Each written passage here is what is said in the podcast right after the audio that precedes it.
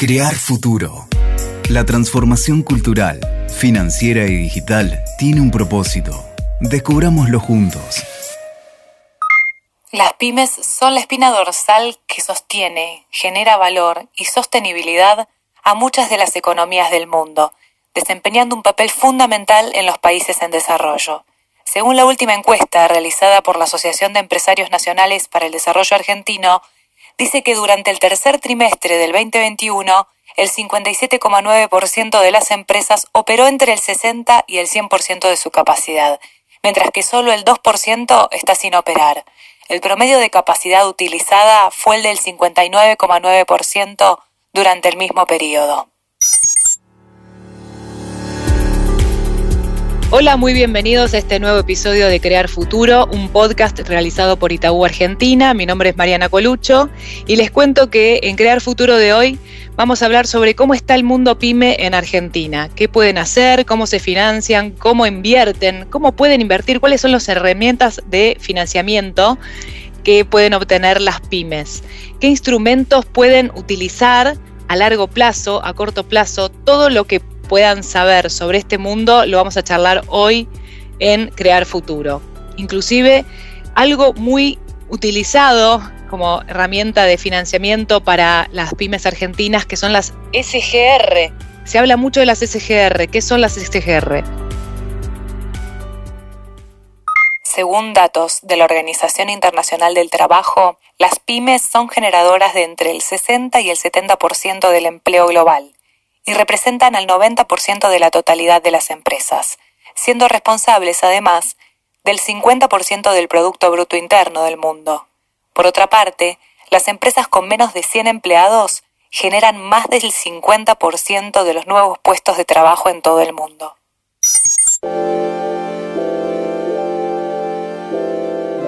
Bueno, y hoy tenemos en la mesa tres invitados. Alejandro Chudi, gerente de Itaú Empresas, Simón Carman, director comercial de SGR Garantizar, y Esteban Lombardía, presidente y fundador de Terragene, que lo trajimos aquí como caso de éxito.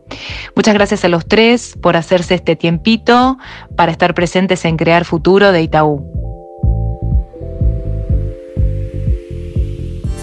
Hemos atravesado una etapa muy difícil y compleja como es la pandemia y toda esta articulación eh, hizo que se generara una nueva etapa en donde surgieran nuevas este, situaciones, en donde hayan nuevas herramientas para afrontar esta crisis. Vamos a hablar de esto con Simón Carman, que es director comercial de la SGR Garantizar, trabajó en el mundo bancario durante mucho tiempo, en el Banco General de Negocios, en el Banco de Santa Fe, en el nuevo Banco de Quilmes y también en Itaú con eh, nuestro colega Alejandro Chudi. Y vamos a, comenzar preguntándote, Simón, primero muchas gracias por estar acá. La primera pregunta es un poco que nos cuentes el contexto, ¿cómo está el mundo pyme hoy? Bien, bueno, primero Mariana, Alejandro, gracias por la invitación. La verdad que es un placer poder estar aquí, aquí con ustedes.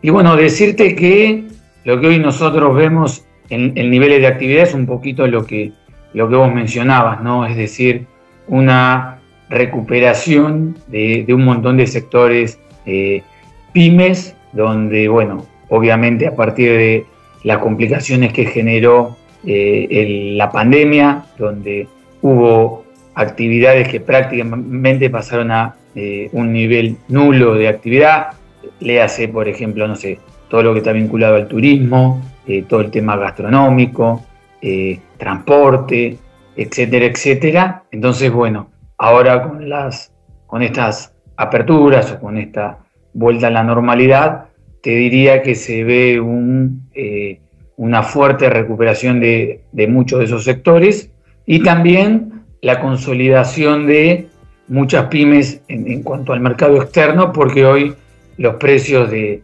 los commodities están en niveles eh, altos, con lo cual para, para muchas eh, empresas es muy beneficioso el desarrollo del comercio exterior. Y hablando un poco, bueno, a ver, tenemos eh, estas, estas altas y bajas, ¿no? Tenés ahí, por un lado, lo que comentás, todas las empresas que estuvieron padeciendo más fuertemente la crisis y las que están más por arriba. ¿Qué impulso se está eh, dando hoy a las pymes que están justamente en esta situación de, crisis y con necesidad de apoyo financiero?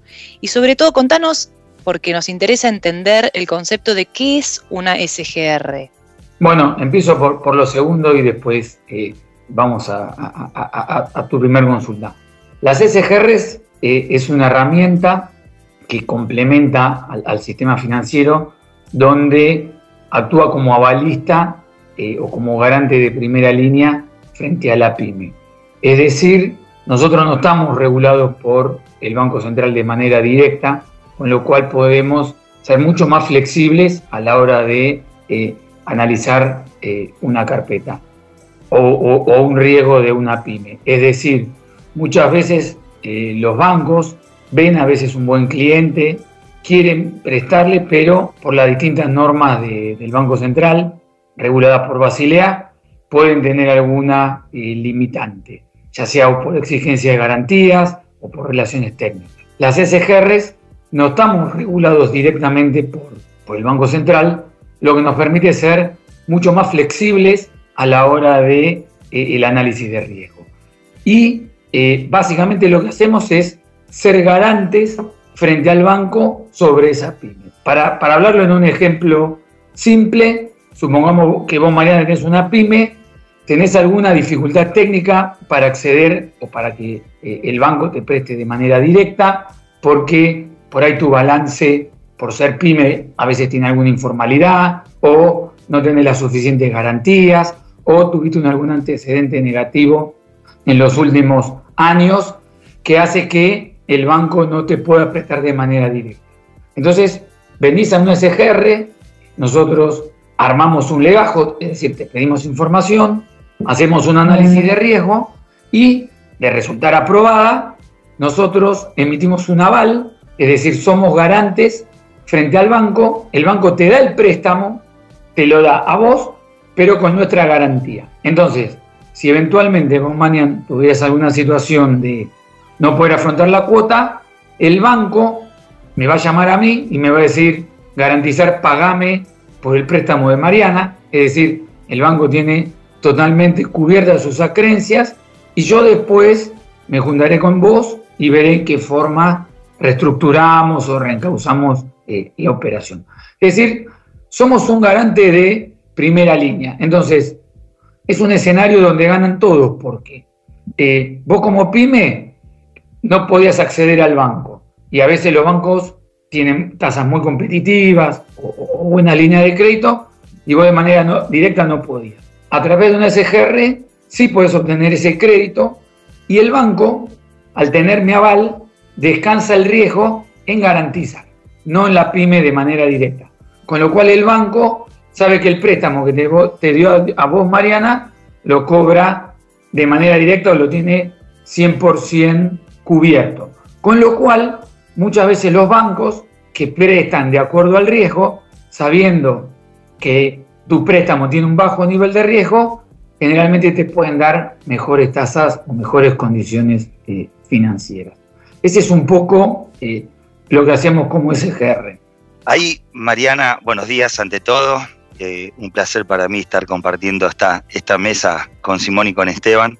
Y quería complementar un poco lo que estaba hablando Simón. Nosotros hace cinco años, buscando alternativas para, como bien dice Simón, apoyar a las pymes, que en, algún, que en algunas cuestiones técnicas a los bancos eso nos hace difícil eh, poder eh, apoyarlos en financiamiento para sus proyectos, para sus emprendimientos, para, para el crecimiento de sus negocios buscamos una herramienta que nos ayude en esto y en las SGR y principalmente en garantizar que hoy casi el 70% de los eh, préstamos con SGR lo hacemos con garantizar, encontramos un socio estratégico, porque hablamos el mismo idioma.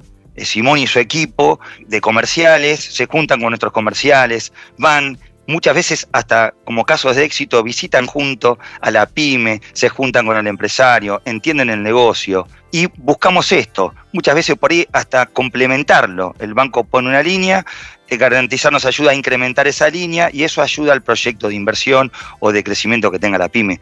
Para mí como herramienta en, el mundo de empresas es eh, muy buena y funciona eh, perfectamente y nosotros, por supuesto, que lo hemos utilizado de mucho. Es más, como un dato, la cartera de préstamos del banco, el 60% en el segmento de las eh, pequeñas y medianas, tiene un aval emitido por garantizar. Excelente. Ahora, la pregunta es la siguiente. ¿Cómo yo, pyme, me acerco al banco? ¿Qué tengo que hacer? Primero voy a la SGR, el banco me sugiere ir a la SGR. me, interesa entender la dinámica, ¿no? Es, para, bajarlo. Es muy buena esa pregunta porque a veces no entiende la actividad y dice, bueno, ¿cómo hago? Nosotros tenemos distintos canales eh, o formas de vincularnos comercialmente.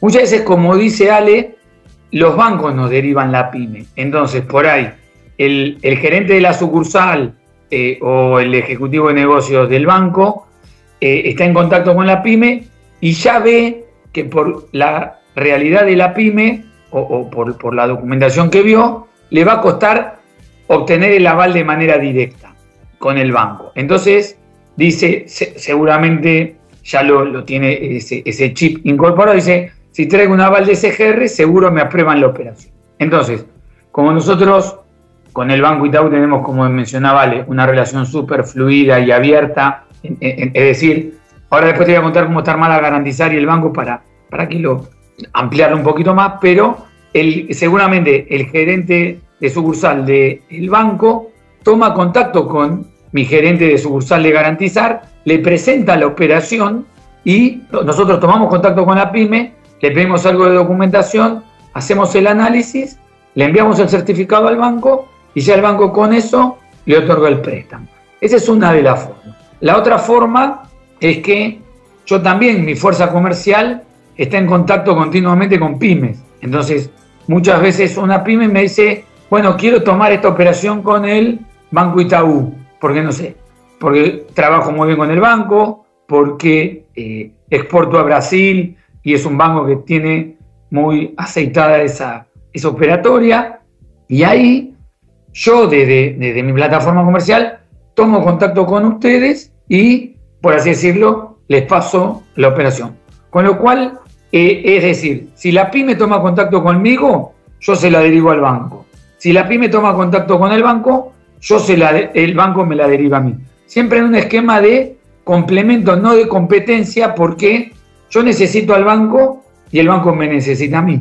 Ahora, la pregunta que se me ocurre es eh, en este contexto nuevo, ¿no? Porque para hacer una comparación de cómo venía operando las SGR pre-pandemia y ahora, ¿qué incremento eh, notaron eh, y pueden, digamos, este, notificar en este momento? Mira, yo te diría que desde el 2000, el 2019 fue un año difícil para las pymes porque, bueno, estaban las tasas Recordame, Alex, pero estaban en niveles. Y estaban en niveles de casi arriba del 80%. Exacto, con lo cual financiar las pymes en esos niveles era prácticamente eh, enviarlas a, default, porque ninguna actividad comercial puede soportar esos niveles de tasa. Pero a partir del, te diría, del 2020, eh, se volvió a reactivar todo lo que fue el, el esquema de tasas LIP, que son eh, líneas de inversión productiva, con lo cual había tasas del orden del entre el 25 y el, y el 30%, con lo cual te diría que un montón de pymes que venían de alguna manera relegando sus eh, intenciones de inversión, las reactivaron y después obviamente el contexto de la pandemia nos demandó capital de trabajo, porque las pymes de la noche a la mañana se le apagaron las ventas y tenían que seguir bancando sueldo, la estructura, eh, los gastos, los costos y de alguna manera tenían que, requerir capital de trabajo. Y bueno, ahí trabajamos muy, muy activamente con los bancos y eh, en este esquema que te mencionaba antes de doble generación, o, el banco me, me mandaba pymes o yo le derivaba operaciones eh, hacia el banco. Pero te diría que 2020 y 2000 y lo que va del 21 hemos crecido en todos los niveles arriba del 50-60% en lo que fue la demanda crediticia. Sí, ahí complementando, eh, eh, Marian, un poco lo que comenta Simón, es el gobierno con algunas normativas como reprogramar las cuotas de los préstamos para poder solventar esto que comenta Simón, porque las de, la noche a la mañana, marzo, abril, junio, de mayo del 2020, muchas de las pymes casi llegaron a facturación cero. Por lo tanto, era, hubiera sido muy desacertado que nosotros quisiéramos cobrar cuotas cuando la, pyme no podía facturar. Entonces, en eso, más las ATP, junto con las distintas acciones que los bancos hicimos con las pymes y con las SGR, es que podemos ir llevando hacia adelante estas pymes para poder acompañarlas y ayudarlas a que no cierren las puertas, porque en definitiva esa era la consecuencia final si no tenían esta ayuda. Esta recuperación, comenta Simón, hoy nosotros también la vemos, y fuertemente, donde nosotros crecimos en un montón de líneas de mayor largo plazo. Si íbamos a lo que pasaba en el 2019, prácticamente no había financiación por las tasas altas. Y luego de ahí pasamos a un esquema que la pandemia lo complicó, pero que fuimos viendo cómo un montón de pymes reconvirtieron su negocio y pudieron salir adelante. Sí, acá es interesante entender, digamos, cuáles fueron las líneas eh, que, más, eh, digamos, eh, levantaron a todo este sector y si actualmente hay, líneas disponibles y cuáles son, ¿no? Para ilustrar un poco y, informar a las pymes que por ahí todavía están buscando herramientas. Sí, ahí, bueno, ahora le, paso la, la consulta Ale, pero como mencionaba recién, desde el gobierno se lanzó una batería importante de líneas, en algunas muy específicas para los sectores más afectados. Nosotros vimos que salieron líneas con, prácticamente a tasa cero en muchos casos para todo lo que fue el sector gastronómico, el sector del turismo, y después eh, este esquema que para mí tanto resultado da, que es el esquema de eh, líneas de inversión productiva, donde el central fija un cupo de cada banco de acuerdo a los depósitos que tienen que prestar una tasa que hoy está en el orden del 30% fija. Entonces, hoy eh, una tasa fija a un empresario a la hora de realizar una inversión le da mucha certidumbre porque ya sabe que va a tener que pagar una cuota fija y en base a eso hacer sus proyecciones. No es lo mismo que tomar un préstamo a una tasa variable donde de alguna manera hoy puede resultar atractiva, pero al tener un, esquema variable puede en el tiempo terminar siendo una gran complicación. Entonces, vemos que este esquema de tasas fijas eh, ayuda mucho al sector pyme porque le da certidumbre de su horizonte financiero. Sí, es así, como comenta Simón, eh, Marian. La realidad es que hoy todo lo que es eh, los cupos de línea de inversión productiva, existen dos líneas vigentes una al 35%, tasa fija hasta 12 meses, o en realidad normalmente los bancos vamos hasta 12 meses, 12 meses porque se habla de capital de trabajo, que es financiar el día a día de la pyme, que es bastante complicado.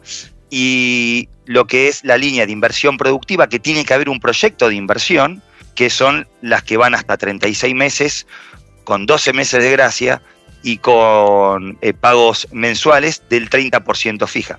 Asimismo, nosotros y yo creo que cada entidad, independientemente de las líneas de inversión productiva, hemos buscado algún, algún tipo de producto que también ayude a, al financiamiento de las pymes. Por ejemplo, nosotros hicimos muchísimo, muchísimo hincapié y hemos desarrollado el producto leasing, que para las pymes tiene beneficios eh, tributarios y beneficios de costo financiero en el final, donde el activo a través del leasing lo tiene el banco y no lo tiene en su balance la compañía.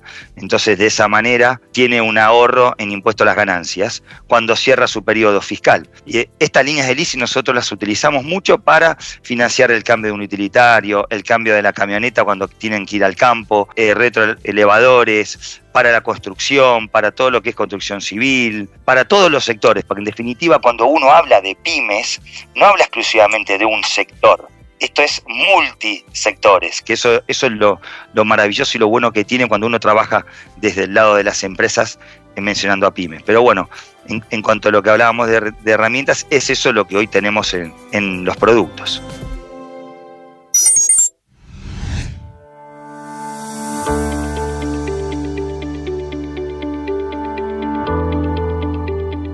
Bueno, y estamos aquí también con Esteban Lombardía, presidente y fundador de Terragene, empresa cliente de Itaú y caso de éxito en materia de innovación y crecimiento productivo. La compañía de Esteban a nosotros nos encanta. está basada en la, biotecnología, con procesos industriales basados en la, biotecnología, lo cual nos parece una maravilla, con su cabeza, su mente, ingeniero, para montar una empresa desde cero, con sus sueños, como empieza toda pyme, y que en un principio el camino ese siempre es difícil. Es un placer tenerte hoy con nosotros, Esteban. Muchas gracias. Gracias a vos, Mariana. Gracias al banco por la invitación, eh, por permitirme participar de este podcast junto a Alejandro y a Simón. Eh, así que bueno, ojalá que, sea provechoso para todos y, insisto en, agradecerles eh, tenerme en cuenta en esta oportunidad. Contanos un poco, Esteban, acerca de Terragene, de qué se trata, cuál es el objetivo de, de la empresa y, en qué estado está hoy. Eh, bueno, te cuento de Terragene nace en el año 2006 eh, como una típica startup de, garage, o sea, esos, esos inicios desafiantes ¿no? que tiene el emprendedor. Eh, en una Argentina que hablaba muy poco de emprendimientos, de, emprendedores, y más en materia de biotecnología. Nosotros nuestra base es eh, científica, por lo cual eh, los inicios eh, fueron muy desafiantes en términos financieros, porque la biotecnología requiere de procesos, requiere de tiempos más largos que, lo que tienen otro tipo de emprendimientos o de proyectos más convencionales. la biotecnología, además de tener un alto grado de incertidumbre cuando uno invierte ¿no? en, en, I+.D., en desarrollo de nuevos productos, eh, también se requiere una infraestructura bastante pesada, instrumental, equipamiento, que permite el avance de, los proyectos eh, que muchas veces fracasan, ¿no? y sobre todo fracasan en contextos donde ese acompañamiento eh, financiero y ecosistema no está del todo sólido. ¿no? Así que en aquel 2006 empezamos eh, intentando eh, desarrollar un producto que, actualmente es el principal producto del portfolio de Terragene, sigue siéndolo, que es un indicador de esterilización. Básicamente es un producto que eh, le da garantías, si consideramos por ejemplo un hospital, al al, quirófano, al, cirujano, de que todo el instrumental con el cual interviene un paciente está en condiciones eh, de ser usado, no está contaminado, no tiene eh, residuos de sangre o proteínas provenientes de una cirugía previa.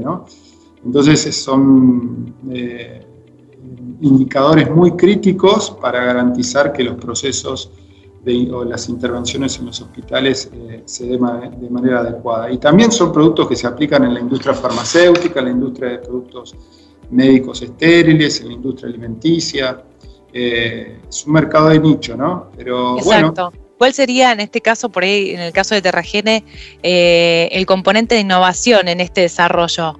¿Cómo fue, digamos, ese, momento? nosotros empezamos yo siempre digo que tenemos mucha suerte, tuvimos mucha suerte y seguimos teniéndola, porque el, mundo científico, ¿no? la academia no te prepara para el mundo de los negocios, si bien Argentina tiene eh, un nivel de científicos y, toda la preparación de profesionales, digamos, asociados a las ciencias, son de muy alto nivel. Tenemos un CONICET que sigue invirtiendo y las universidades, ¿no? tanto públicas como privadas, siguen invirtiendo muy bien en, ciencia y tecnología. Eh, bueno, eh, no, estábamos preparados para el mundo de los negocios y se nos cruzó un producto que, por casualidad, fue un producto eh, muy desafiante, con un, un, alto nivel de innovación y barreras técnicas muy, muy desafiantes. Y, bueno, empezamos copiándolo, tratando de imitarlo y después poco a poco fuimos descubriendo que este producto lo hacían dos empresas a nivel global y, son esas dos empresas, o tres no más, que hoy siguen compitiendo con Terragene en, este, en, su core business, ¿no? en, su, negocio principal.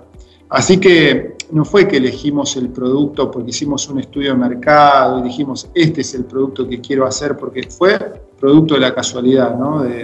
Encontrarnos con un producto que casualmente era importado en, Argentina y, bueno, después descubrimos, como bien digo, que, era fabricado por dos empresas a nivel global y bueno, hoy, hoy Terragene se posiciona como un competidor más eh, con alcance global porque ya, ya llega a 80 países y, y, bueno, tratando de escalar los negocios obviamente en todos los países en donde vamos desembarcando.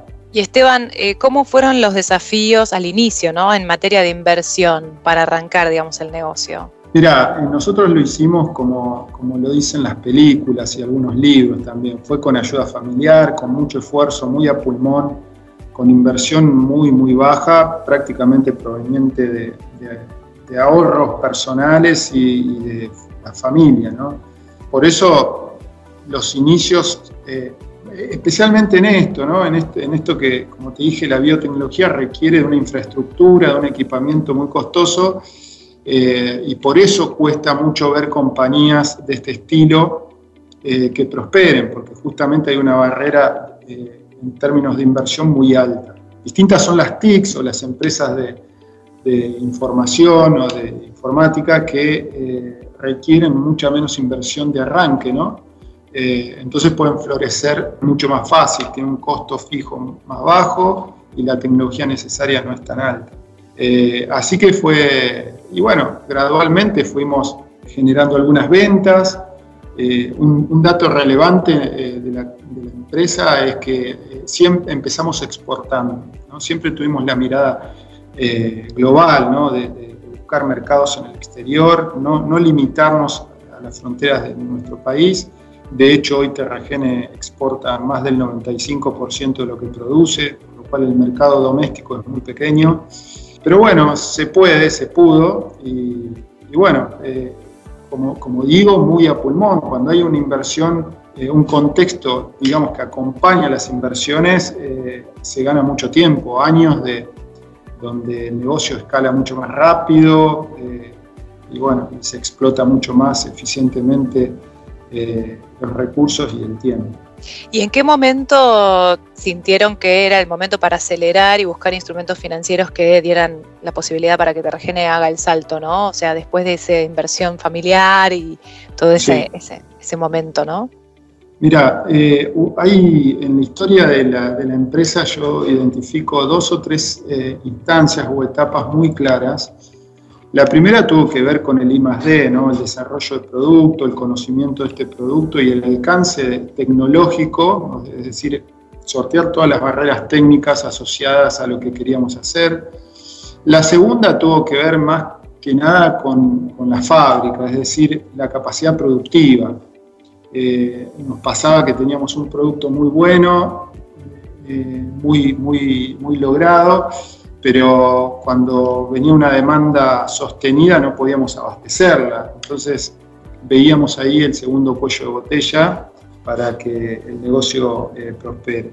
Así que nos dedicamos a invertir fuertemente en la fábrica. Hoy tenemos una fábrica eh, de, punta, con tecnología de primer nivel y además integrada verticalmente muy fuerte. Tenemos una integración vertical muy, muy robusta que también fue producto de la necesidad y, de manera intuitiva fuimos integrando procesos que nada tenían que ver con nuestra expertise eh, técnica, con, la biología molecular o la microbiología, que son las eh, especialidades que, sostienen eh, los productos que, que hoy ofrecemos. Y, por un contexto que no acompañaba, nosotros necesitábamos de procesos de automación, de, ir incorporando procesos automáticos y los proveedores no estaban a la altura, eh, algunos materiales que tampoco podíamos conseguir o no teníamos reproducibilidad o, era difícil innovar a lo mejor en estas materias primas. Entonces fuimos incorporando procesos a la fábrica y hoy, bueno, con un control mucho más general de de, punta a punta ¿no? del, proceso productivo. ¿Cuándo sintieron que esto ya empezó a disparar, ¿no? a, pegar el salto y, de la mano, digamos, no sé si en eso, digamos, hubieron otras este, entidades financieras que acompañaron a Terragene o cómo fueron explorando este campo. Sí, ahí te decía, eh, la tercera etapa tiene que ver con esto. Una vez resuelta el proceso de integración vertical y de producción, la facility, la fábrica ya resolvía esos cuellos productivos, eh, dijimos, bueno, ahora sí hay que explotar esto que hicimos, hay que explotar la innovación, hay que explotar la capacidad productiva y hay que ir al, mundo a generar canales comerciales, a, construir alianzas estratégicas y para eso hacía falta inversión, hacía falta instrumentos que permitan acelerar a fondo eh, y que el negocio escale realmente. Además, cuando uno eh, tiene desafíos en otros países muy, muy asociados a lo comercial, eh, bueno, ahí hay, hay que transmitir ¿no? el proyecto, hay que contar el proyecto y, y, que el mundo financiero acompañe. Bueno, ahí Itaú fue, eh, creo que el banco que, que, más tiempo y esfuerzo dedicó en entender el negocio, en entender el proyecto eh, en su sentido más amplio, ¿no? No, no limitarse solamente a la foto eh, del presente o, al, récord del, pasado, sino también forecastear y, entender cómo la compañía se presentaba eh, al mundo y cómo presentaba su proyecto. Eh, y bueno, eso fue clave. Y, no todos los, los, bancos y las entidades financieras están dispuestos a, acompañar con esa visión estratégica a proyectos de este estilo, que insisto, son, son proyectos de, de, muy largo plazo. Yo siempre digo que es como un, puente, ¿no? Cuando un, Estado, una ciudad construye un puente eh, que conecta dos ciudades y, bueno, eh, difícilmente alguien acepte que ese puente o valide que ese puente lo tiene que pagar al contado hoy. Sea, es un puente que se va a usar años, décadas, entonces tenemos que entender que estamos haciendo un puente que va a durar décadas y que va a ser transitado por millones de personas, entonces lo tenemos que pagar en el tiempo. Bueno, ese es el concepto que, que, entendí yo. Eh, Itaú acompañó siempre, eh, fue muy flexible en el... En el eh, no te olvides que, no, no, sé si estás al tanto, pero en el 2020 el banco nos acompañó con una línea de inversión productiva de, 100 millones y, el año que, corre hicimos la primera eh, ON Pyme, eh, también muy exitosa, con tasas eh, muy, muy convenientes y con, una, con un monto también significativo para nuestro proyecto y nuestro volumen de negocios. ¿no?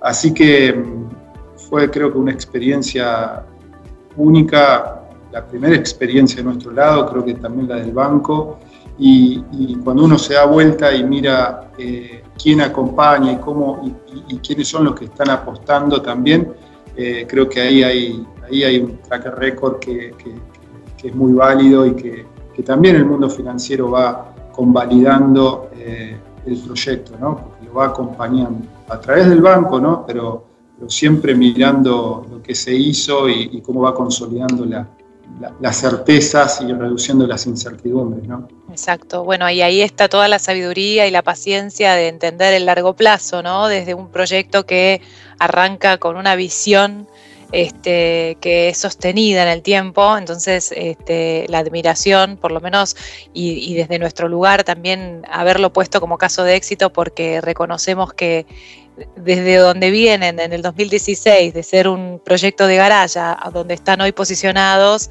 es una realmente una, experiencia sumamente exitosa. Así que nos parece que, está bueno que también ustedes contagien al resto de las pymes que por ahí están, por ahí en la mitad de camino, o por ahí todavía no están lo suficientemente informadas o, o, con la motivación, ¿no? Porque la motivación surge de toda esa información de la cual se pueden rodear. Entonces ahí estaría bueno que vos des un consejo, un mensaje a esas empresas que están desarrollando cosas súper interesantes con este puente, con esta visión de puente de largo plazo que muchos podrán transitar. Y, bueno, ¿qué, mirada podés aportar a este, a este público, no?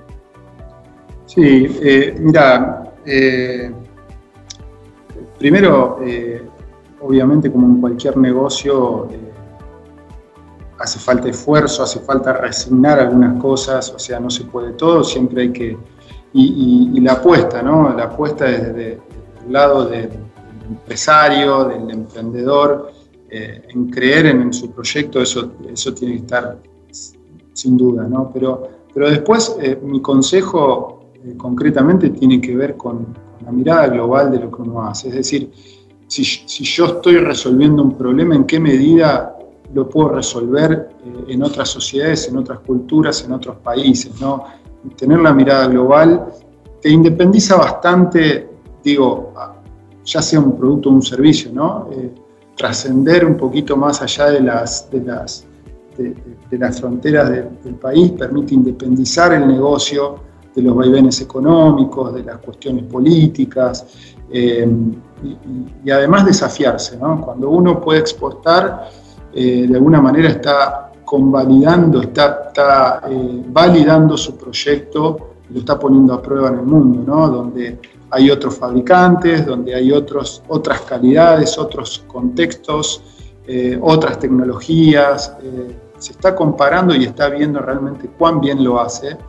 Eh, y bueno, y eso también le exige, ¿no? Mejorar, invertir, seguir invirtiendo para hacerlo cada día mejor. Y, el segundo consejo, más allá de, esto que te digo, de mirar el negocio de manera global e intentar exportar lo que uno hace, es digitalizarse.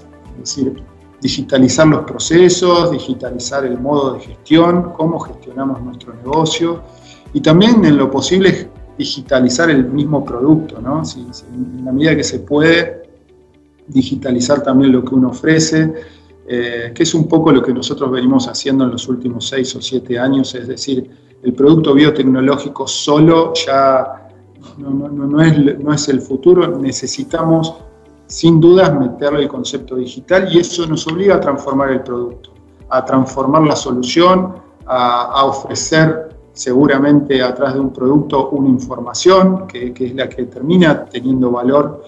Eh, así que básicamente esas son las dos acciones que yo recomiendo siempre para que me permitieron hoy mirar hacia atrás y, decir, che, esto lo hice bien.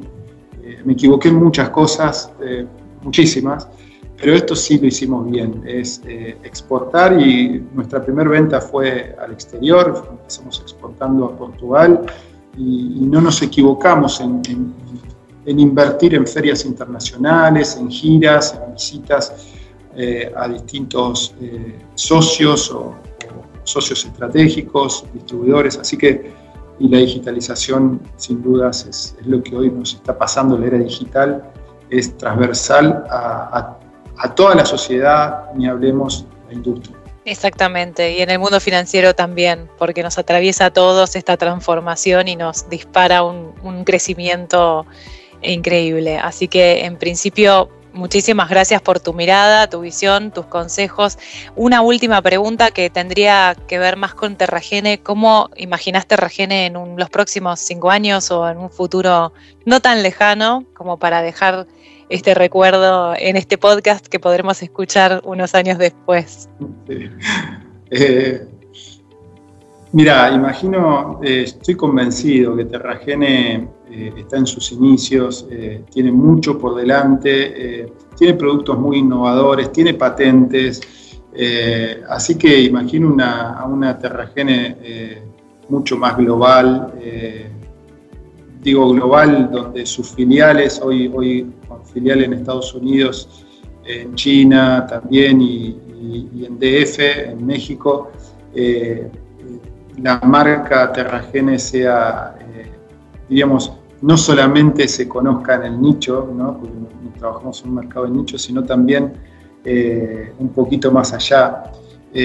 así que imagino una, empresa que siga generando trabajo, mano de obra, eh, que siga innovando. Eh, nosotros seguimos generando proyectos biotecnológicos que, van un poquito más allá de Terragene. Estamos hoy en el agro con otra compañía que es Protergium, que es un spin-off de Terragene y, que sin dudas va, va a tener un futuro muy, eh, muy prometedor porque se, vienen haciendo las cosas a, conciencia, los productos son innovadores realmente, buscamos siempre hacer, eh, dar soluciones que, necesiten en las sociedades del futuro y, invertimos ahí. Así que también vamos a necesitar de socios y, de, un acompañamiento del mundo financiero para ir a, esos, a esas soluciones que entendemos son el futuro.